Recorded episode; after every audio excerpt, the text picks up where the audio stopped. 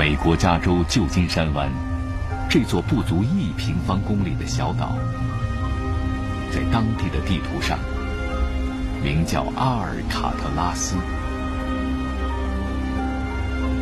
众多文学影视作品为他留下的名字更加闻名遐迩——恶魔岛。它是美国西部的第一所监狱，于1861年正式投入使用。许多美国西部片的马贼、海盗原型就曾经被囚禁在这里。对人性恶的控制，始终是紧迫的社会工程。这座因地制宜的监狱竣工时，横贯美国东西的太平洋大铁路，一年之后才将计划提交美国国会。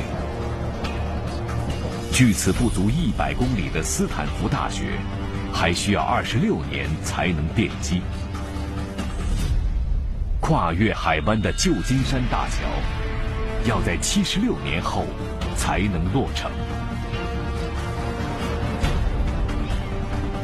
在恶魔岛发挥功效的时候，事成旧金山还拥挤在淘金潮的窝棚中。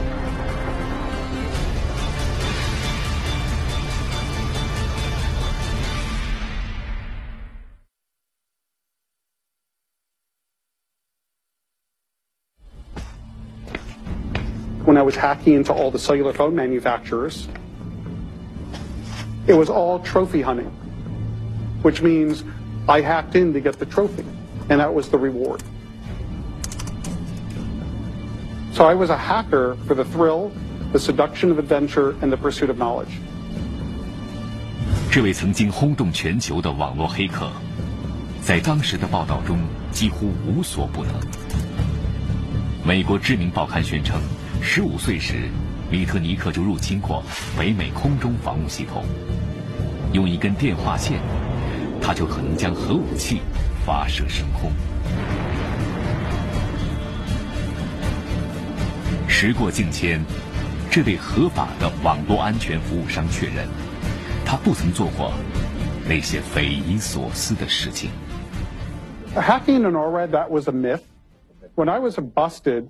They were so pissed off because I made the FBI look so foolish. And what had happened is a federal prosecutor told a judge that not only do we have to detain Mr. Mitnick without bond, meaning without bail, we have to make sure he can't get to a telephone in, in the prison because if he can, he can call up NORAD from a payphone, whistle into the phone to the modem, and launch a nuclear weapon. And I started laughing in court, but um, but the judge actually believed it, and I ended up in solitary confinement for a year. 但作为一名新时代的智能型罪犯，他的所作所为让世人震惊。他在美国太平洋电话公司的数据中心溜达了十六年，随意摆弄那里的档案和服务程序。一九九二年十一月，他几乎同时侵入。摩托罗拉等五家大型公司的数据库，随意修改了其中许多重要的记录。受害者认为，他们的损失超过三亿美元。Why I wanted the handset source code was a phone was a phone a cell phone was a phone and a computer in one, and I wanted to know how how was this built. You know, I love taking things apart, putting it together, and understanding the technology. Because I had the passion.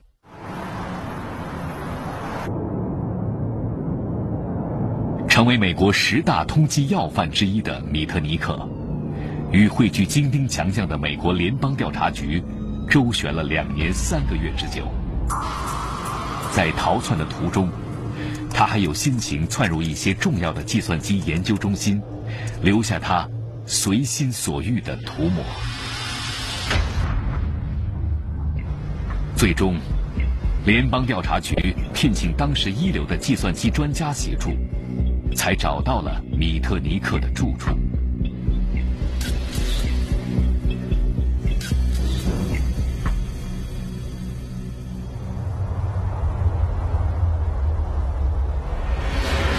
美国拉斯维加斯这片美国西部曾经的荒漠一百年前是落魄的淘金者跨境毒品贩子、娼妓流氓的聚集之地，最终因缘际会，成为全球闻名的赌城。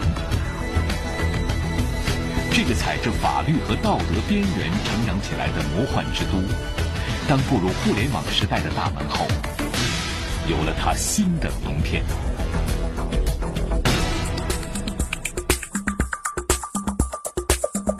二十多年来，每年八月，全世界米特尼克的同行们相约前来，在这里举行往往有数千人参加的黑客大会。他们中或许不会有专事犯罪的所谓黑帽黑客。他们中未必都是所谓只做好事的白帽黑客，他们中注定会有介于正义和犯罪之间的所谓灰帽黑客。忽略难以辨别的道德面貌，他们都是一群数字化时代自命不凡的互联网技术精英。他们每年一度在这里炫耀的智慧或者破坏力，表现出非凡的魅力。二零一二年的第二十届黑客枭雄们聚会高潮，是被搬上表演台的一台几乎人人熟悉的银行取款机。表演者输入破解指令，取款机开始源源不断吐出钞票。这一刻，全世界正在运行着超过十亿台相似的设备。is just one area where you could be clever. Of course, not everybody that breaks security is a hacker. Values, it's a technology. People have values. A technology can serve various values, but who controls it determines who gets to decide its values. 与人类过去所有的经历一样，一项新技术一旦产生，人性中的恶念，往往表现得更加殷勤和主动。被证实的首例计算机犯罪发生在一九五八年的美国，一名工程师偷偷修改了一台计算机的程序，使他的银行账户不会出现负值。这个取之不尽的小小宝藏，安全的生存了八年。直到一九六六年，才被毫无经验的世人发现。Then, of course, very quickly, once it's seen that you can do things like this, organized crime moves in fairly fast, and so we've seen a wave. We're really now in a wave of organised criminal activity on the internet, mainly because people see this as a vector for making money. So, I mean, it's almost an inevitable flow from the early experimentation through to what you would argue to be, you know, the, the largest, the, the worst things you could possibly do with uh, electronic communications. But we can't. I mean, I'm not surprised. Until 1988 when the first worm was released by Robert Morris, and it took over a large number of news groups. It was bad, and we said collectively, we said, ouch. And then we said, oh well, just an aberration. Big mistake. Because that was the first inklings of the dark side of the internet. Bad things could happen on the internet. 以绝不亚于互联网发育速度膨胀的网络犯罪不断的生产出令公众震惊的不凡故事。 这位美丽的俄罗斯女孩叫克里斯蒂娜，年仅二十一岁。她纠结一群年轻的同伙，运用一款自己编写的病毒软件，平均每月从英美银行的账户中窃取三百二十六万美元。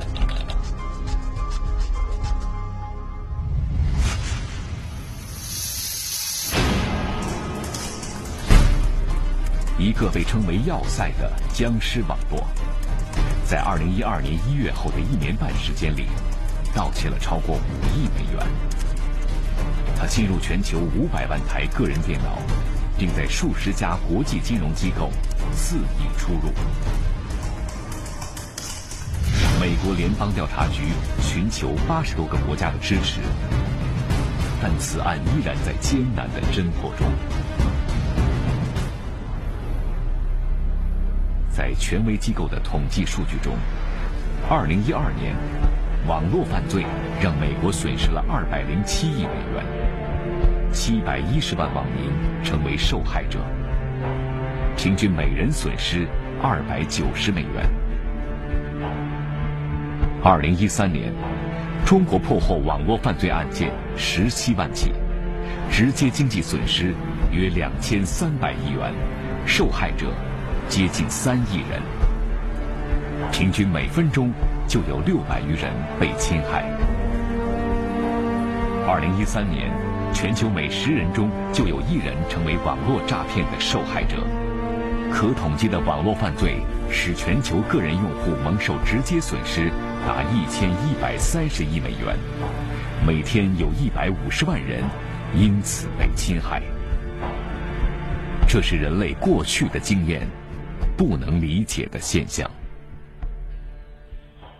Money in a computer does not weigh anything. It's not heavy that you have to steal money to carry it away. So financial fraud in a computer is just changing ones and zeros inside of a computer system that don't have any weight and you can steal a hundred dollars, but just as easily you can steal a million dollars, and it doesn't make any difference. 罪犯人数与犯罪的强度没有了必然的关系，受侵犯人口的比例史无前例的在增加。犯罪者和受害者描绘出一个时代不容乐观的新格局。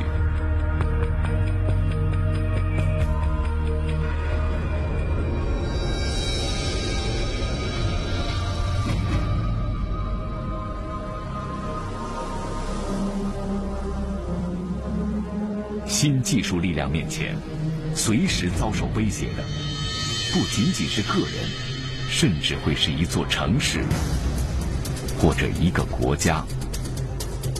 波罗的海国家爱沙尼亚，曾经经历一场网络时代的国家灾难。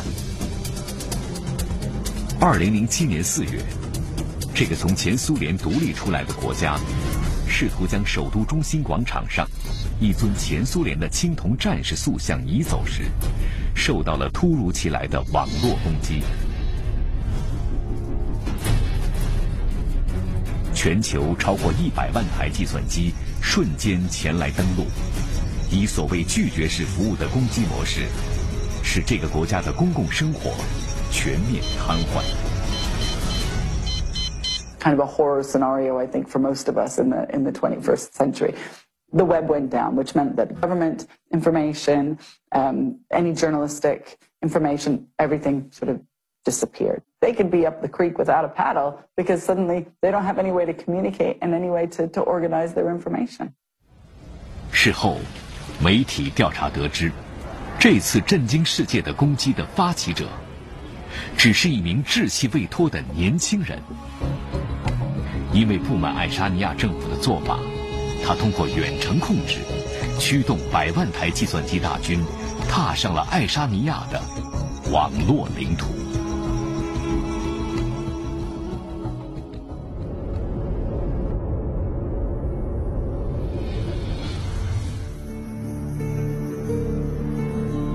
伊朗，则是另一个受害者。首都德黑兰以南一百公里的布什尔核电站。从2007年9月电机动工之日起，就是由国防军参与保卫的机密地带。2010年7月的一天，核电站里正在工作的8000台离心机突然出现大面积故障，电脑数据大面积丢失，其中的上千台被物理性损毁。侵犯者。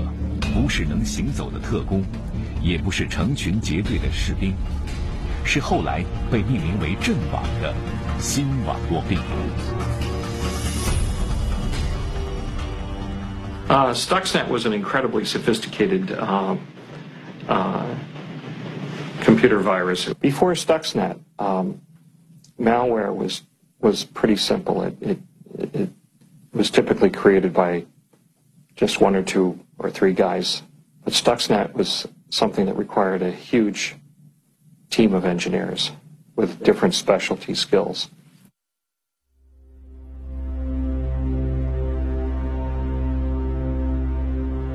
时过多年，这个一定存在的破坏者是谁？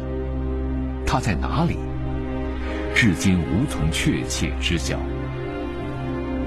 人们只知道， 这个瘫痪了一座核电站的数字武器，是装在一个小巧的 U 盘中，通过不易为人觉察的方式，溜进了核电站一名工程师的电脑中。Uh, security is, is not only complex, it's difficult because it's a, it's a, a war between uh, the people who are trying to provide security and the people who are trying to break it. So we would call it a war of escalation. 在人类历史上，任何一项新技术的出现，都不曾像网络技术那样放大了人性恶的能量。几乎建构和支撑人类现代生活的所有的坚固，都变得脆弱； 所有的安全感，都面临着新的危险。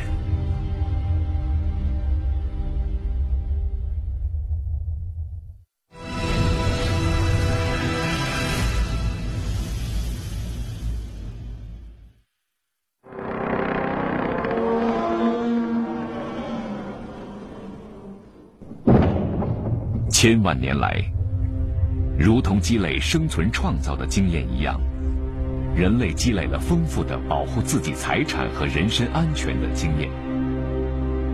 即便在法制化社会的今天，不论在东方还是西方，伴随着人类成长的经验，钢筋铁骨依然一目可见。不幸的是。曾经的手段，伴随既往的经验，一同消散。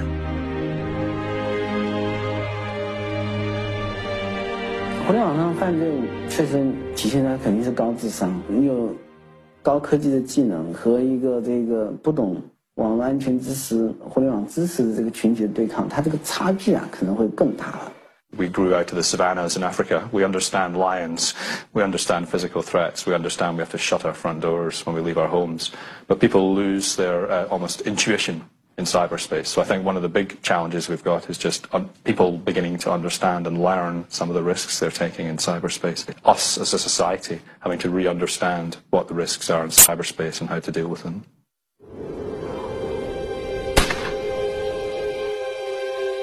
枪械无罪。 有罪的是扣动扳机的人。这是著名的阿卡斯七突击步枪的发明者卡拉尼什科夫，在人们热议枪支犯罪的时候，为自己创造物的申辩。技术是中性的，互联网是那把无罪的枪。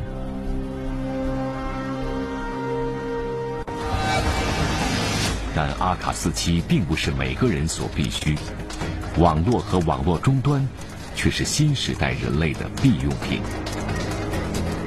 阿卡四七被有罪的人扣动扳机，你可以看见他的身影，听见他的声音。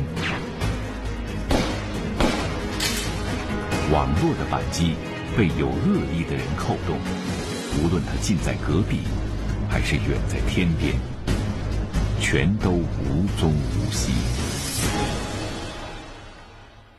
People who would be a destructive influence on the network now can move with such speed and such ingenuity uh, that they seem to have the upper hand in many cases against those who have to defend or guard against these attacks. And I don't think in the history of technology we've ever seen anything quite like the struggle 这一刻的，呃，这些人呢，他也不知道那用户是谁，他可能也从来没没见过那用户，所以呢，我们感觉呢，就他们好像比较少缺乏这种真正的这种内疚感或者这种犯罪感。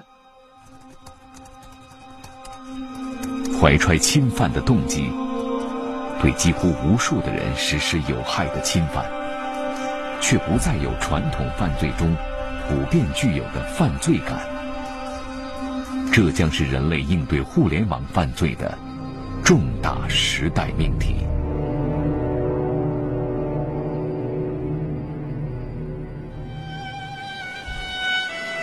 新技术。不传统犯罪呈现出新面貌，新技术也催生了完全超乎人类经验的新伤害。十七岁的加拿大少女帕森斯于二零一二年四月悬索自尽。十四岁的英国女中学生汉娜于二零一三年八月。以相同的方式自尽，因为电视剧《星梦奇缘》为不少中国观众熟悉的韩国女明星崔真实，于二零零八年十月在家中自缢身亡。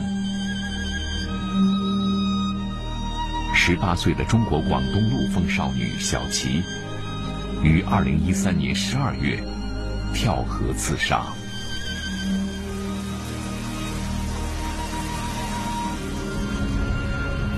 这些令人惋惜的死亡，原因都是相同的。无数的人，无数的陌生人，通过网络，对他们进行了无休止的羞辱。这的确是只有网络才能施加的暴力。When you're sitting in front of a computer, you have a sense of physical safety. a strong sense of physical distance from the people you're communicating with. Uh, you have a, a, perception of being anonymous and therefore not very accountable for what you do. There must be some people who are conducting crimes over the internet who would not be conducting them otherwise. There's a lot of discussion here in the UK about cyberbullying, and I think you know a bully in a there's been bullying going on in school playgrounds for forever. Um, but I think it still takes a certain kind of person to go up physically in front of somebody and be nasty to them. But I think the, the cyberbullying that's been going on through social media, uh, I think is conducted often by people that would not be bullying in the physical space. And in fact, in many ways don't realize they're bullying. They don't understand the implications. 千万年的人类生活中，在我们的村口、街头、居民区，一个人所能面对的语言凌辱，能向你施加语言暴力的人，数量是有限的， 范围是相对确定的。但网络时代，每一个人都可能因为某件事，甚至一句话，被千万人包围起来，面对毁灭性的力量。我们的很多的那个言行都是受现实生活中法律的约束，所以在网络上，我们的行为、我们的言行是需要底线。这里面包括了我们讲的法律法规的底线啊，社会制度的底线啊，国家利益的底线啊，包括公民合法权益的底线啊，道德的底线啊，社会风尚的底线，还有我们所说的那个啊事实真实性的底线。所有的人。处在所有年龄段的人，身居不同处境的人，都不再安全了。传统防范经验中，一个人不可能连续遭受相似侵害的概率也失效了。你的安全不再取决于你身边的环境，涌动在网络世界里万千恶的动机。有可能同时加于一身。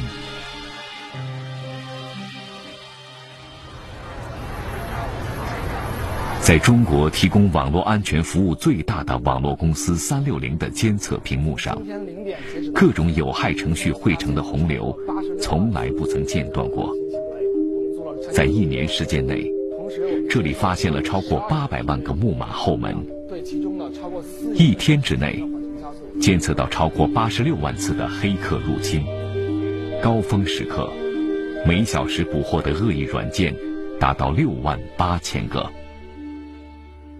所以每天你会发现有特别多的这种病毒木马的变种，这个变种已经不是以百万计，而是千万和上亿来计。1994, we detected one new virus per hour. In 2006, we started to detect one new virus per minute. In 2011, that was one new virus per second. And now we detect 200,000 viruses every day. This is really quickly growing statistic. We also have, uh, for China, we have uh, information that 24 percent of all USB sticks here are infected. 将来有可能，比如说，我想这个你你你的手表，你你你的皮带，你的眼镜可能都是智能化的，你家里的你家里的汽车、冰箱、彩电都是连接网络的。这些东西如果被攻击了，那它对你带来了威胁，实际上就会涉及到人生。按照这种情况发展下去，那未来网络的攻击，我觉得它的这个影响力和后果将会比现在严重很多。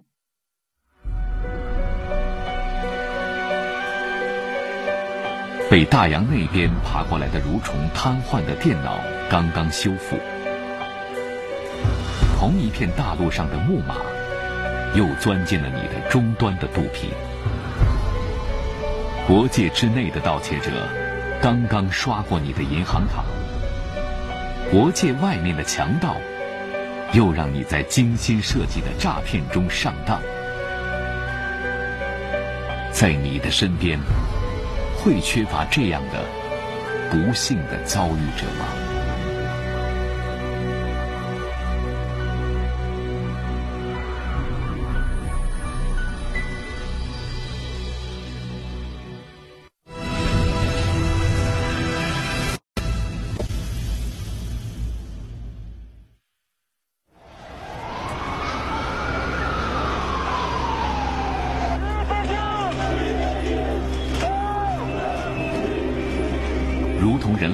去的经验告诉我们的一样，公共社会建立起必要的防范机制，总要比犯罪的行动迟缓得多。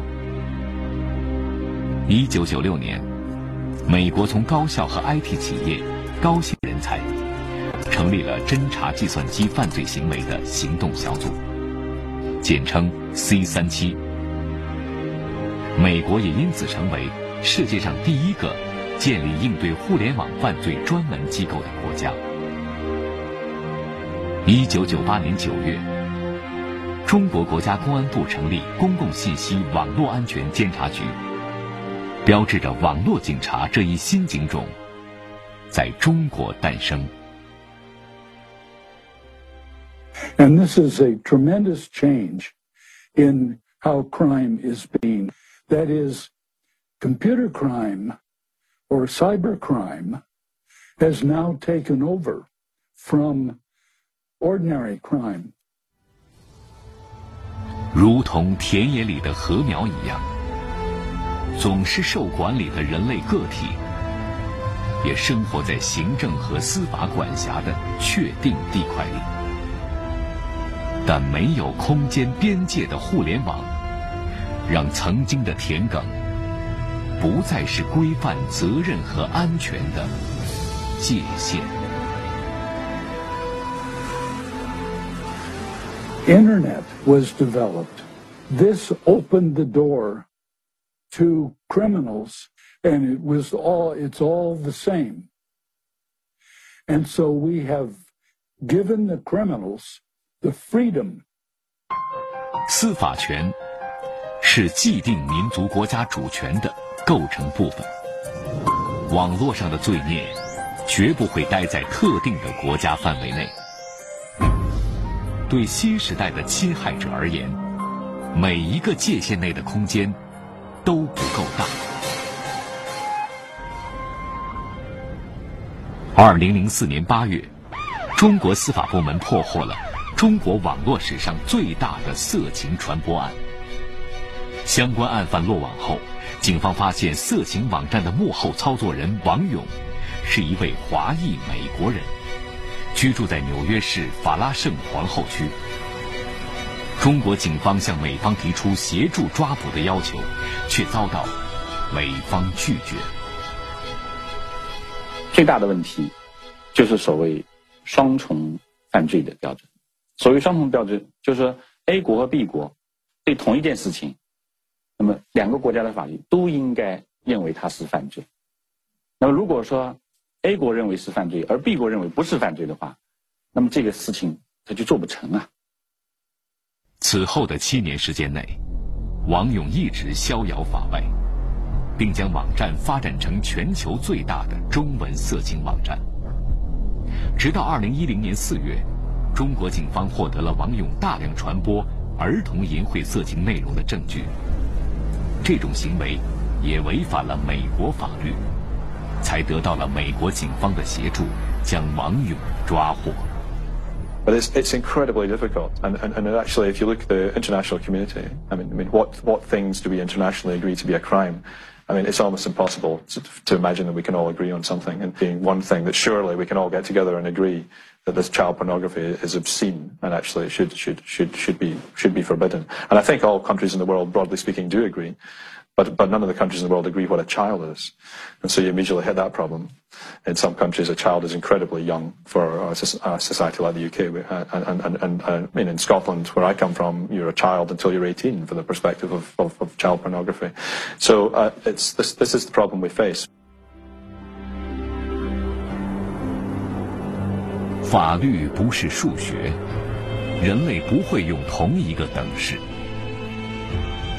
同一个行为，或者合法，或者非法，或者是过错，是历史分娩出来的不同民族文化的构成部分。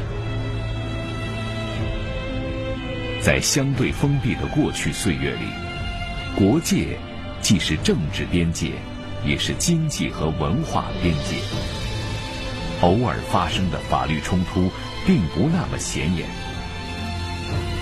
但在互联网连接全球的新时代，需要进行更多法律合作的不同国家，必然遭遇法律价值判断不同的时代课题。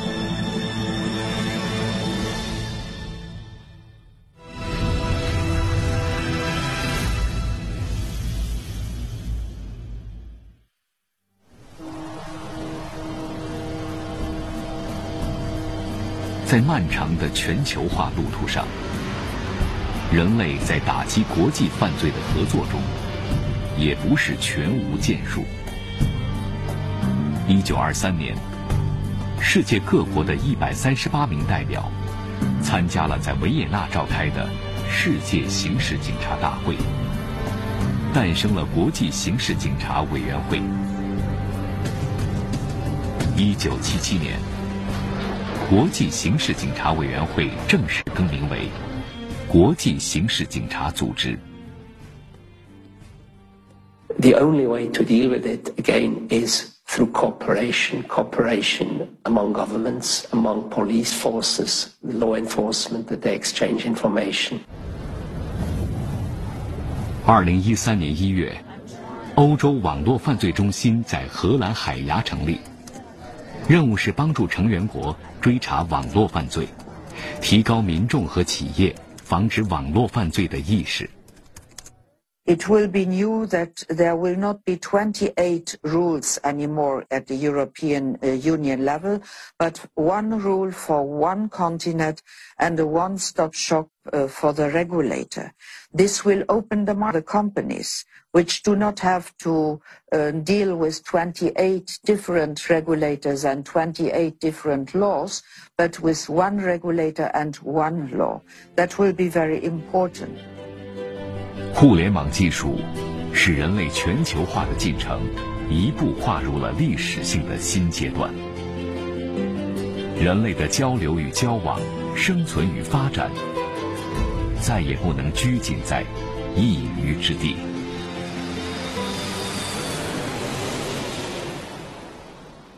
照片中的服务器，体积只有两个旅行箱大小。它是承担互联网中所有网站域名的解析和管理的根服务器之一。这个网络世界的关键设备，管理者是国际互联网名称与数字地址分配机构 ICANN。多年来，围绕着根服务器的管理方式，全球大国间的争议持续至今。Where is a still a link uh, between uh, U.S. government and uh, ICANN is in uh, attribution of uh, so-called IANA contract, but that is the uh, history of of, of, the, of the internet, the history of outsourcing uh, of uh, performance of the uh, function of um, coordination of root zone file from the U.S. government to a non-governmental entity. 由于互联网技术首先在美国土地上发端，根服务器便与美国有着密切的关系。目前总计十三台根服务器，一台设在日本的东京，两台设在欧洲的荷兰和瑞典。包括主根服务器在内的其余十台都在美国。理论上，特殊情况下，特定的国家。可能被掌控根服务器的国家，删除在互联的网络世界之外。欧盟、俄罗斯、中国等国家和国际组织，先后对美国主导根服务器管理权提出异议，希望这一局面能得到改变。多年的争执，不同立场的国家之间，并未达成一致。WCIT, the conference split into three camps. There were countries that believed we should keep the current model. There were countries that wanted a purely government model. And then most of the countries were in the middle. They hadn't made up their mind one way or the other. 二零一四年三月十四日，美国政府机构表示将放弃对 ICANN 的管理权，把这一权利移交给全球利益攸关体。这里的“将” 会是多久？这个全球利益攸关体该是怎样的机构，并没有答案。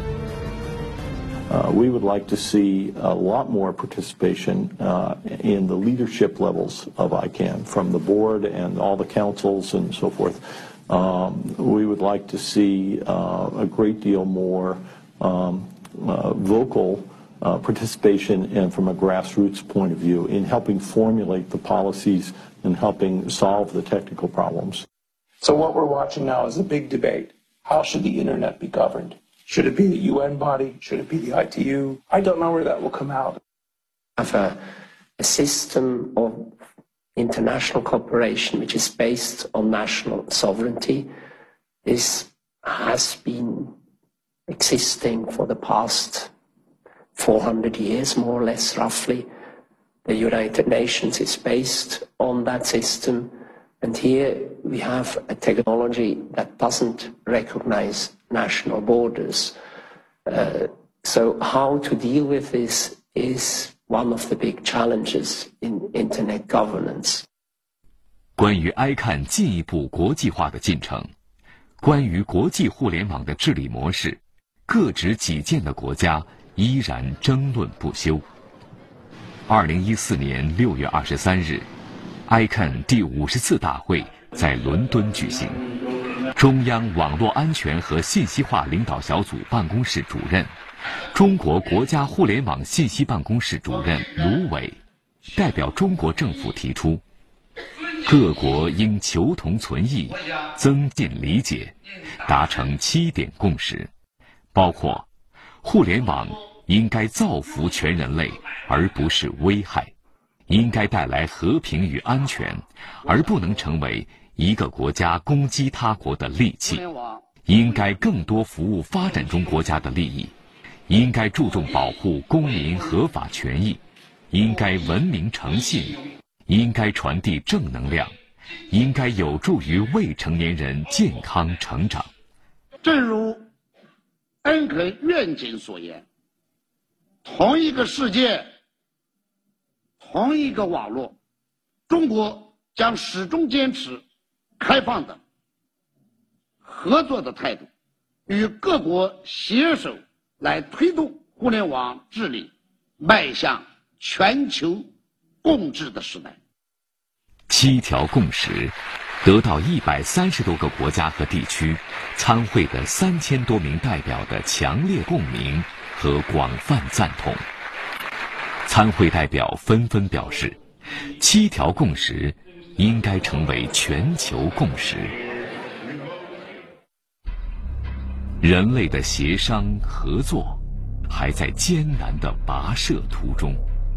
而新时代的国家安全问题已被更为紧迫的提上日程。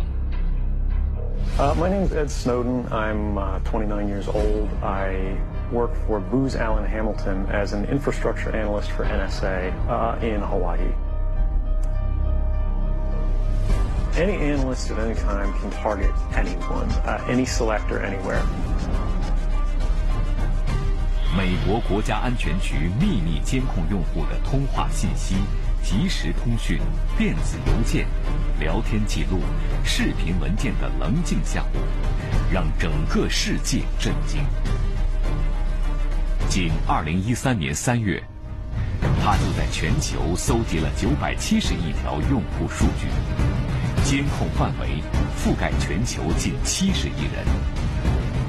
巴西总统迪尔马罗塞夫、德国总理默克尔、墨西哥总统潘尼亚尼托等三十五个国家的政要被监听。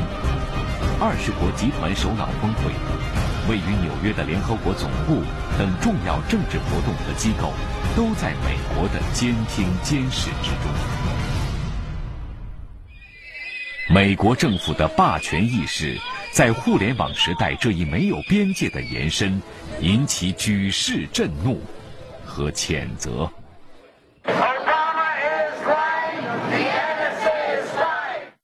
Estamos, senhor presidente, diante de um caso grave de violação dos direitos humanos e das liberdades civis, da invasão e captura de informações sigilosas relativas às atividades empresariais There are state institutions uh, who uh, have the absurd idea that they can solve the problems of crime and terrorism in the world by monitoring uh, the citizens. So it's a kind of uh, really a vicious cycle uh, of state violence uh, and terrorist violence. It's that bad that it appears that there have been active efforts by government in secret it certainly seems there was an incredibly extensive, long-standing, really well-funded effort to make security and privacy effectively meaningless for everyone uh, in that the U.S. government had the ability and has the ability to see whatever it wants. 庞大而无孔不入的监控。 跟服务器管理权的争论，映照着互联网时代一个无可争议的事实：网络安全已经成为国家安全的重要基石。今天，已有四十多个国家颁布了网络空间国家安全战略，仅美国颁布与网络安全有关的文件达四十多份。二零一三年，日本出台网络安全战略，明确提出网络安全立国。同一年，印度出台国家网络安全策略，将目标定为安全可信的计算机环境。二零一四年二月十九日，德国总理默克尔与法国总统奥朗德探讨建立欧洲独立互联网。计划从战略层面绕开美国，强化数据安全。二零一四年二月二十七日，中国宣布中央网络安全和信息化领导小组成立，从顶层设计上宏观规划国家网络安全战略和信息化建设。二零一四年七月十六日。中国国家主席习近平在巴西国会发表的演讲中强调，当今世界互联网发展对国家主权、安全、发展利益提出了新的挑战，必须认真应对。虽然互联网具有高度全球化的特征，但每一个国家在信息领域的主权权益都不应受到侵犯。互联网技术再发展，也不能侵犯他国的信息主权。在信息领域，没有双重标准。各国都有权维护自己的信息安全，不能一个国家安全而其他国家不安全，一部分国家安全而另一部分国家不安全，更不能牺牲别国安全谋求自身所谓绝对安全。国际社会要本着相互尊重和相互信任的原则，通过积极有效的国际合作，共同构建。和平、安全、开放、合作的网络空间，建立多边、民主、透明的国际互联网治理体系。长远的结局应该是确定的，千回百绕，千辛万苦。人类总是在和平合作的路途上接近着理想的目标。眼前的困境也是确定的。连通一切的互联网，为整个人类的全球生活方式，已经发出了立体的叩问。